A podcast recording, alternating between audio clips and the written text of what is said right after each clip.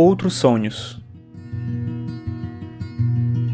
Ninguém gosta de pensar em si mesmo como um objeto, como alguém que existe para os outros, sendo explorado e manipulado para interesses que não seus. Mas, independentemente de nossos desejos, a realidade é assim. Cada um de nós aceita o jogo social de tratar os outros como coisas e nos submetemos a esse mesmo esquema diante de outras pessoas e corporações. Claro, não dizemos isso para nós mesmos, de frente para o espelho ou em nossas orações. Mas não fazemos isso por uma questão de pudor e só. No final das contas, queremos acreditar que nada disso é tão ruim assim. Que antes, em alguma época sem memória, era pior, porque as pessoas eram livres e miseráveis e a vida era terrível e cheia de dor. Hoje, pelo menos, temos distrações e a vida, se não passa mais rápido, e não passa mesmo, já que vivemos cada vez mais, pelo menos parece agradável. Escrevo aqui meio em tom de crítica e sarcasmo, mas o fato é que nem sei direito em que acredito. O que sei é que não quero pensar em mim mesmo como um objeto em meio a tantos produtos, alguns conscientes e outros nem tanto. Quero acreditar que sei o que faço e que conheço os motivos que me movem. Por isso, ainda acho que a melhor solução para tudo é encarar a vida que temos com o melhor e o pior que ela tem.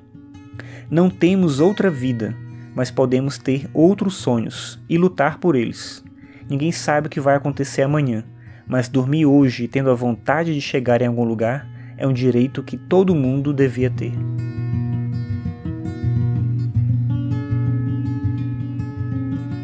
Esse texto que eu li aqui é um texto que eu publiquei em agosto desse ano no meu blog, que é o arcano5.com.br. A ideia de trazer ele para cá nesse episódio no formato 3 minutos foi justamente para pensar o texto de uma outra forma. Eu escrevo esses textos há muito tempo, coloco no meu blog, alguns deles viraram livro. Eu publiquei um livro chamado Descompasso esse ano ainda, e é uma coletânea de textos curtinhos no estilo desse texto que eu li aqui para você hoje.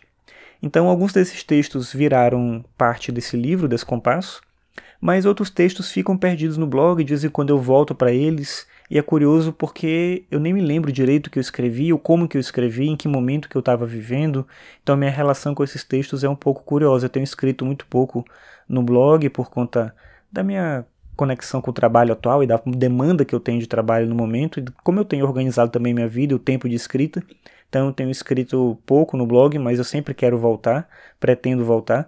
E esses dias eu estava passando por lá para ver alguma coisa no blog e eu encontrei esse texto, que é um dos textos mais recentes, e é um texto que eu não lembrava como que eu tinha escrito, por que, que eu tinha escrito, em que contexto, e eu decidi trazer ele para cá para o podcast, porque eu acho que a leitura do texto dá uma vida diferente para ele, dá uma perspectiva diferente, e ao mesmo tempo fica o convite para você conhecer os meus textos se você ainda não passou lá pelo blog.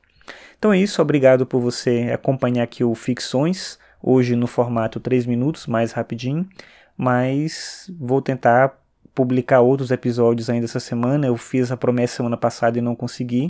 Vamos ver se eu consigo algo melhor nessa semana, ter mais sucesso nessa semana. Então é isso, obrigado e até a próxima.